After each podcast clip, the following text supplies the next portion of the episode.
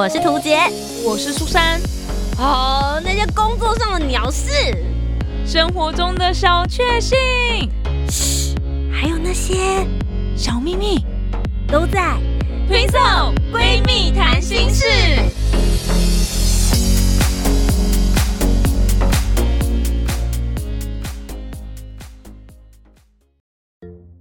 Hello，大家好，我是涂杰，我是苏珊，我们是 Twin Soul。Twin Soul 闺蜜谈心事，面试就靠这几招啦！耶，太棒了！其实我们两个也不算什么面试大前辈，但我们都有一些自己的小 pebble 啦，所以今天就想说，上一集跟大家讲了我们。面试的几个跌倒的状态，对，没错，印象深刻的事情，印象深刻的事情，怎么会被刷掉呢？因为接下来大家就有，比如说学测之后第二阶段的面试，对，学校面试也算，没错，或者是在六月之后，有很多毕业生就要开始投入这个社会大染缸了。我以为你要讲成正面，要进入职场喽，没有，没有，我就是延续之前那一集的那个心态 啦。没错，没错，就是不论你想不想要被染，你就是一张白纸，准备接受各式各样的颜色吧。没错，对，所以今天呢，就来跟大家聊聊我们的面试小 paper，看看能不能够对你的准备有点帮助喽。那就马上进入我们今天的主题。在进入主题之前，记得帮我们留下五星好评，订阅节目，在 Apple Podcast、Spotify、Song 都可以听得到哦。今天谈什么？呵，所以今天就是要来聊我们的面试小技巧。没错，苏珊，你自己本身有什么？我其实也都没有什么准备耶。我自己觉得最重要就是他对你的第一印象，所以我一定会把自己弄得干干净净，然后化很漂亮的妆。就是上次有跟大家讲的，你这个商品要上架之前。就是至少要先给自己一些涂抹工程，没错，这是基本，好不好？就跟你去又玩那个交友软体也是啊，你放一张照片看起来丑丑的，然后让人家就很想把它划掉，这我就觉得你连最基本的那个至少修图吧，哎，这种。我很喜欢苏珊说的方式，哎，他刚刚有讲了，就是你把它当做一个交友软体的。你这个软体，你这个软体会怎么吸引人这件事情？对，你可以把这件事情拿去，就是如果你在工作面试的时候是一样的概念。那因为在交友软体，你可能要吸引的是异性，所以你可能会露个沟啊。对，那个方式有点不太一样。对，或者是要假装自己热爱小动物，就把家里自己的家里的猫拿来，对，或是借一下隔壁邻居的猫 拍一张照片啊，类似像这种的。所以你会去思考。就是会选择你的乐听众，或者是选择你的观众是谁，而去改变你要呈现出来的样子。对，我觉得到公司去的时候也是这种感觉啦。嗯嗯，比如说有些公司是比较活泼的或什么的，你好像穿套装去就怪怪怪的。对，他就觉得，哎，你是会穿套装来面试的，那你真的可以胜任。我们这个比较活泼一点的工作，那种公关公司或什么之类的吗？这样？哎，那我想跟大家讨论一件事情，是我之前跟很多的，就是公司小老板啦，或者是同行的人，我们都会在讨论的。请问大家会把就是在履历表上面放照片，你会放自拍照吗？当然不会啊，我不会耶。我也不会，可是我后来想说，是不是传统我们的思想？我们可能大家最常大学毕业生觉得用 safe 的，然后你又不想重新去拍，你就会拿大学毕业照，对，学士照，学士照去，对不对？我以前也觉得那是一个最 safe 的照片，可是我后来去我朋友，他是一间新创公司，他就说，你看看这是来面试的，然后他拿了一整叠，大概有五六十份哦，他说，如果是你，你会从这一叠里面，你会选哪一些人出来？然后我就看到。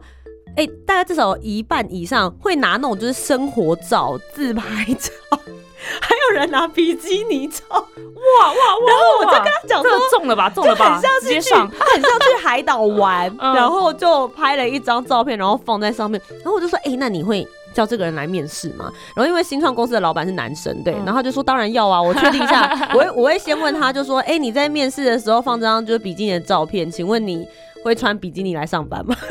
哇！我说哇，你职场性骚扰吧？他说不是，因为他想知道你为什么会这么做的原因是什么。那他只是想要提醒他，他看了他的目前啦，就是看完那个时候看完里面的时候，他觉得可能呃。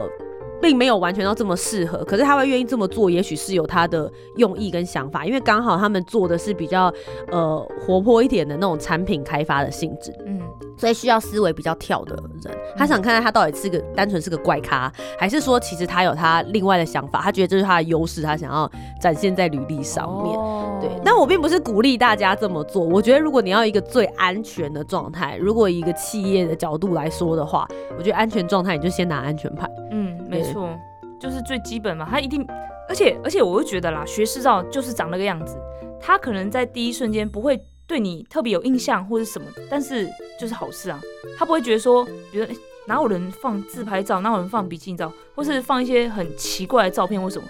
因为我我自己觉得啦，可能一般老板就会觉得说放学士照是最传统一般概念，所以会放学士照的人就是一般正常，嗯，他会觉得是正常人，那就来面试看看聊聊看，然后放那种很极端值的，可能会让老板印象深刻，能但是有可能就被刷掉了。我觉得如果你想要靠这个让。在第一阶段的书审面试的时候，呃，书审的时候就让你觉得可以比较跳脱的话，不一定要用一些比较惊世骇俗的照片，你可以用在比如说排版或是彩色印刷，任何，我觉得这都是一件很好的方法，因为确实你是很容易从一叠白纸之中马上就看到你的颜色跟色彩。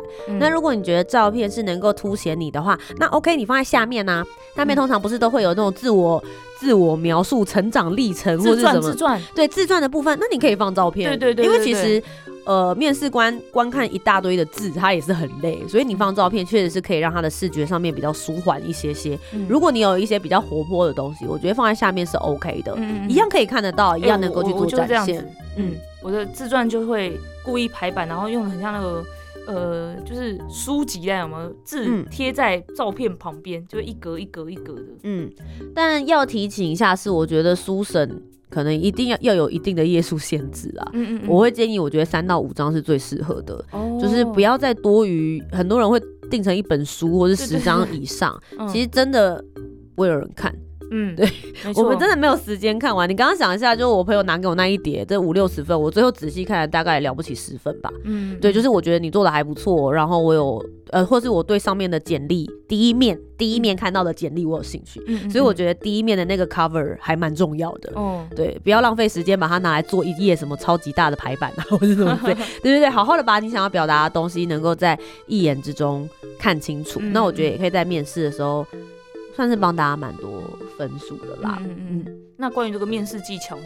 刚才讲到是书神的部分嘛，这个这也是要看每个人的美术天分啦。但是面试如果真的有机会进到面试这一关，嗯，我有两个小 paper。第一个小 paper 就是我无论回答什么问题的时候，我一定会列举一二三。哦，对，然后不会是一二三四哦，因为四有点太多了，你就一二三就好了。就比如说，呃，那你呃，在过去的时候，你觉得自己在呃工作上面最大的优势是什么？然后说，哦，这个的话，我可以分成三个部分。那首先第一个的话就是个性，那我的个性的话还呃。蛮喜欢倾听别人的想法，然后第二个部分的话是我在工作的部分，我自己很喜欢同整内容，我的整合能力非常非常的强，我可以快速的把东西同整起来之后做有条的条列式的整理。然后第三点的话是我非常善于沟通，所以呃我能够跟客户直接性相相对来说我自己也比较不怕生，就像现在在跟呃各位面试官聊天的内容这样子。对，你会听起来就是哇，他有有办法一二三对东西列出来。你的第二点完全直接展现嘞。我很会调列式，对我现在就在调列式给你们听。对，然后但我必须要说，就是我第一个在跟你们讲个性的时候，我都还没想好二跟三我要讲。你是不是很厉害耶？管他的，我先丢，你就管他的，我就先跟你三点，然后你现在脑袋里面你一定就跑出一二三，对不对？嗯，这种就很像那个 Excel 表格一样，你先把表格在你脑袋里面画出来，接着你就开始填空就好了。也是，你就想办法填空，所以填空第一格就一嘛，然后第一格就会是标题，然后后面那一格就内容，所以你就丢了标题之后，赶快想办法把内容生出来。哇，我会是这样子的模式，然后。那个面试官就会觉得说，哇，这个人很有条理耶，他竟然在我刚刚及时丢出这个问题的时候，马上就可以想好，才没有嘞，我就是。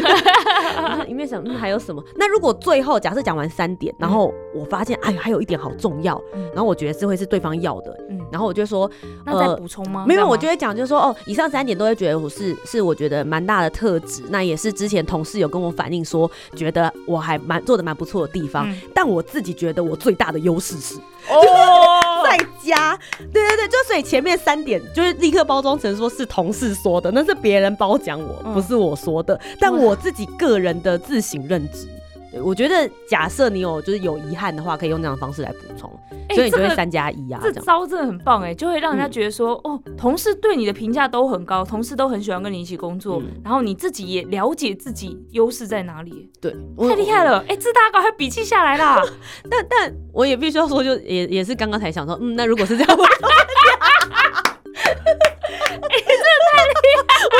他今天讲这么远，我已经有写好，对不对？我那个脚本刚刚上面我只写说就是条列一二三，我刚本来只写了这个而已。这人做节目也都这样子啦。啊，干嘛这样？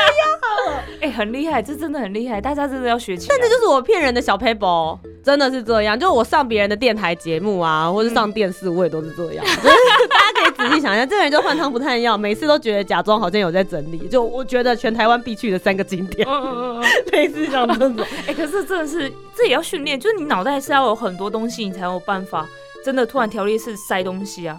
比如说，比如说那个台湾必去三大景点，如果你脑中真的没有几个景点，就算是那种。台北一零一这种你也讲，可是你脑中如果没有台北一零一，你还是讲不出来。像这种呢，我觉得很快分类，所以平常我觉得有看很多东西还是很重要的。比如说像假设刚刚讲景点的话，我马上心里就会想说啊，那其实台湾的话，我们就把它分成这个山海都市城景，好就这样，就所以就这样，所以山景就赶快想一个嘛，然后海景赶快想一个，然后都市赶快想一个，就这样，就是就是其实你自己就平常。在思考的时候，你就先把第一个，像我第一个刚刚已经讲到，就山海都市，是因为你刚刚讲，我才有才马上想说，好，那就塞一个。哦。所以假设你没有办法立刻想到三点，那也没关系，只要有两点的，你第三点在想办法中间的时候，一面思考一面发挥。嗯。或是中间你在讲山的时候，讲一讲，你自己就会想说，哦，所以很适合这个宁静，喜欢宁静，然后吸收分多金的人。你自己这时候脑袋里面可能就会跑出说，那要对比宁静的话会是什么？对，那你可能就会去想说，好，那如果是喜欢热闹跟夜生活的人呢？那我就会推荐大家，就第三点马上就会出现了。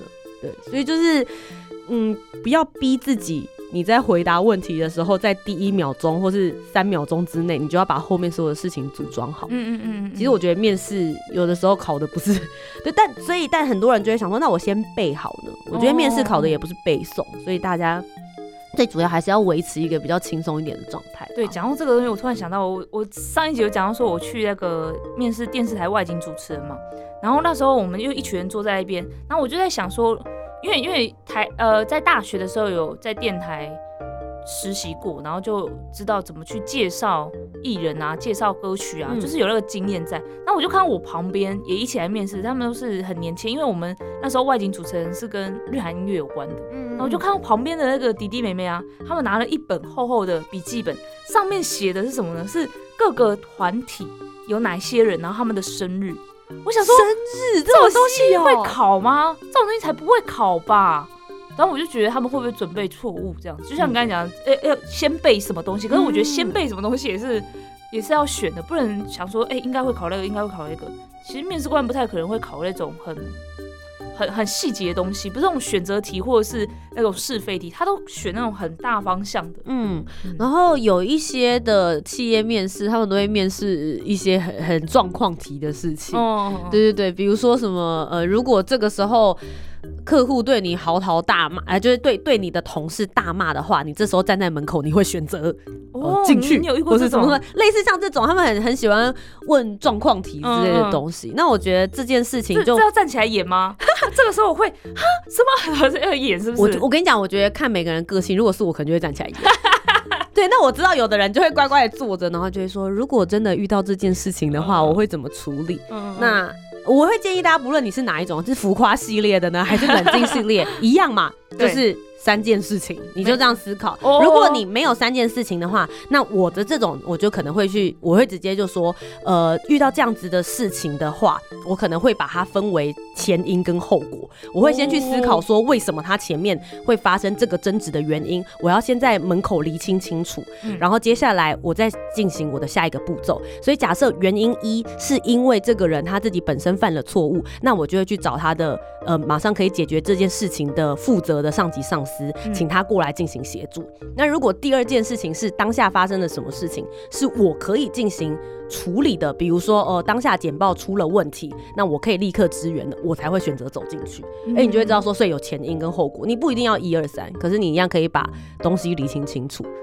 对，就是就是用这样子的一个模式啦，就一二三前后，或者是你可以有时间轴的，嗯嗯嗯嗯。比如说，呃，今天在谈一个企划案，然后对方面试官问你的是说你会怎么样子来进行安排，那你可以就讲就说，哦，这件事情呢，我们可以分为，呃，这个计划这个企划进行的三个月前、一个月前、企划中以及企划结束之后，你可以立刻把时辰分出来。嗯，那即使刚刚这个时辰有分四个阶段，对多于三了，那也没有关系。可是他会知道说，哦，你很有概念跟想法，你对对对，因为跟着你的时间走走，他就会说好，那我们刚刚分完了之后，我们现在首先先从计划三个月前开始，你就讲哒哒哒哒哒，好，一个月前你会做什么什么什么，所以他的思绪就很像是在听一个童话故事。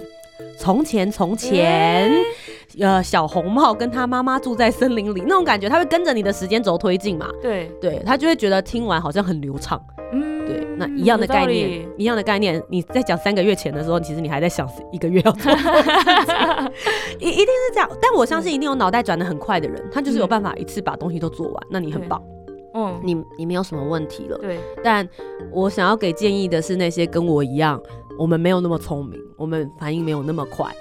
对，但我们要用什么样子的方式技巧，一样可以达到跟那个反应这么快的人一样的面试效果。嗯嗯，没错没错，因为你会发现，你这样分类完之后，你跟那些反应快的人回答的模式是一模一样的，嗯，但面试官是听不出来到底你们两个人哪一个人是比较快速的，嗯嗯嗯，因为你一样也是一二三，他也是一二三哦，对，对啊，那就是这种这种模式，我觉得是很好的方法。嗯，哦，这个真的大家今天要笔记一下，我觉得超好用的。而且刚才讲到这个，就是一个企划要怎么做，然后有个时间轴，好像在讲童话故事。我觉得用这种方式，面试官反而会很有兴趣，会想要知道哦，所以现在要到哪里？嗯如果你面试回答答案，或是你在干嘛的状态下，会让面试官觉得好想睡觉，真的在干嘛？好烦哦。然后下一题啊，下一题，他已经不耐烦的话，那就不行，你就真的是完全没机会。嗯，然后我相信大家在面试过程的时候啊，一定都会有那种呃，觉得啊，我我的怎么这么快？前面的人哦感觉都讲很久，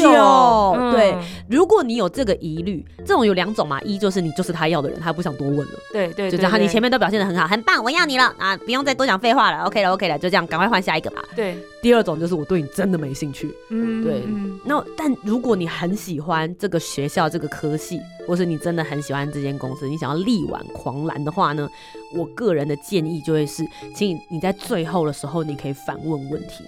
哦，就是通常面试大家都会觉得说是面试官一直丢问题对。给你嘛，嗯。那我觉得你可以自己保留一些对。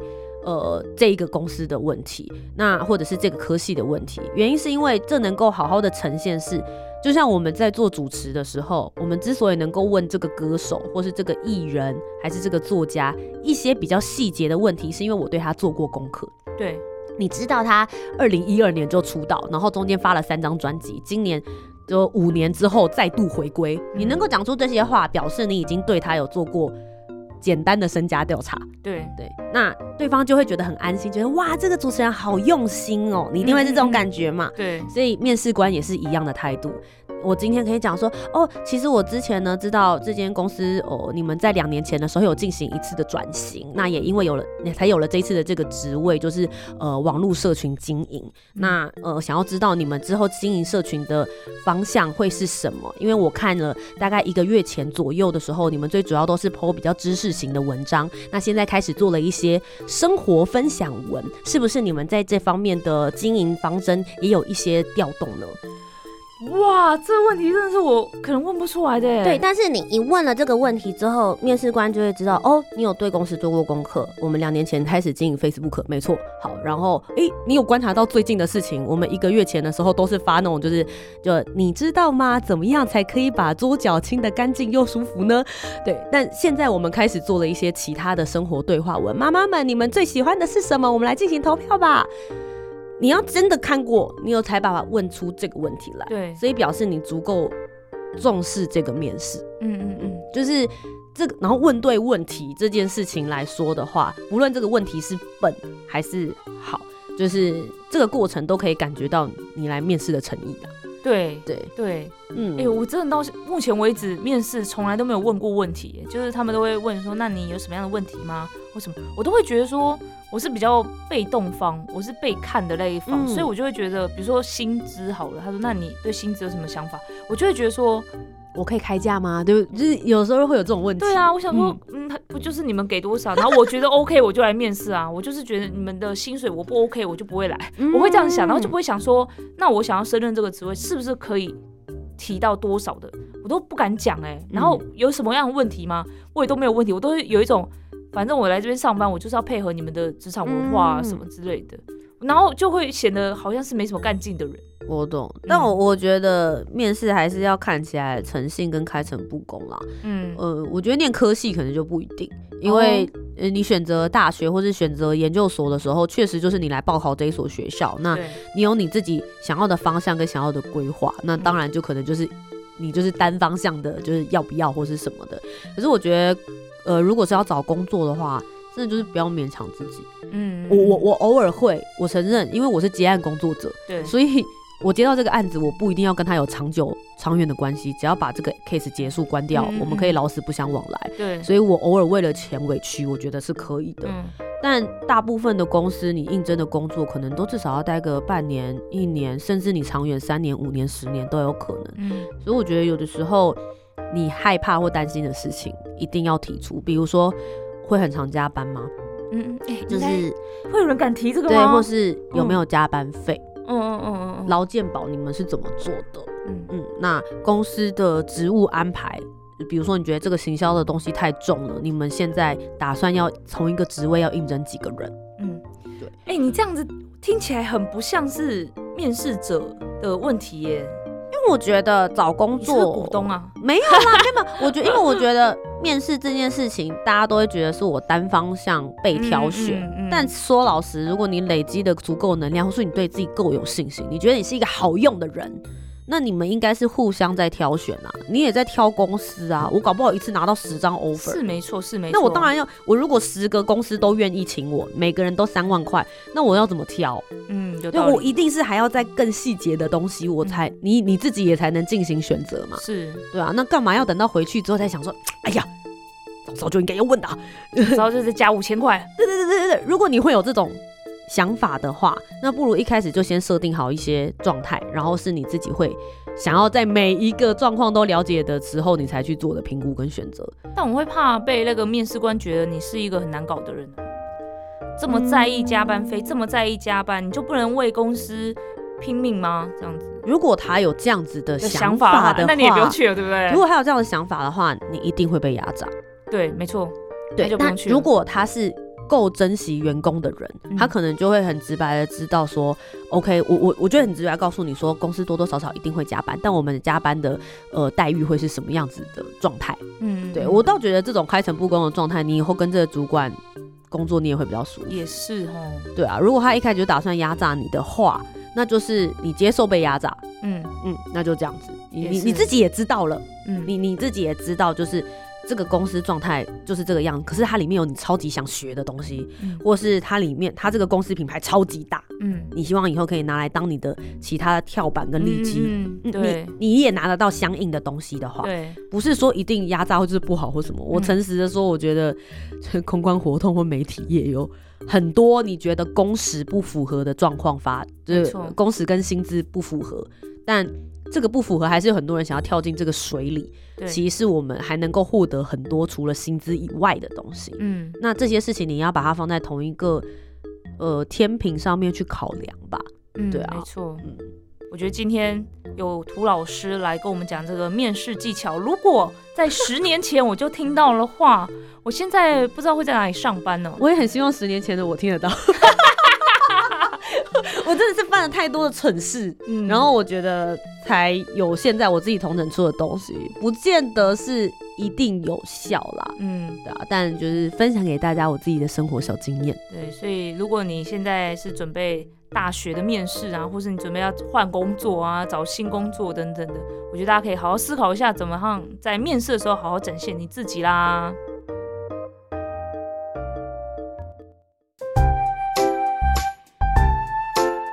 听完今天的讨论，如果你有更多不同面向的想法，也欢迎可以来留言告诉我们哦。Facebook、Instagram 以及 YouTube 频道搜寻“图杰”就可以找到我。那如果你搜寻“苏珊 Love Music” 就可以找到苏珊啦。记得帮我们留下五星的好评，订阅节目，在 Apple Podcasts、Spotify、Sound 都可以听得到哦。听色闺蜜谈心事，我们下周见，拜拜。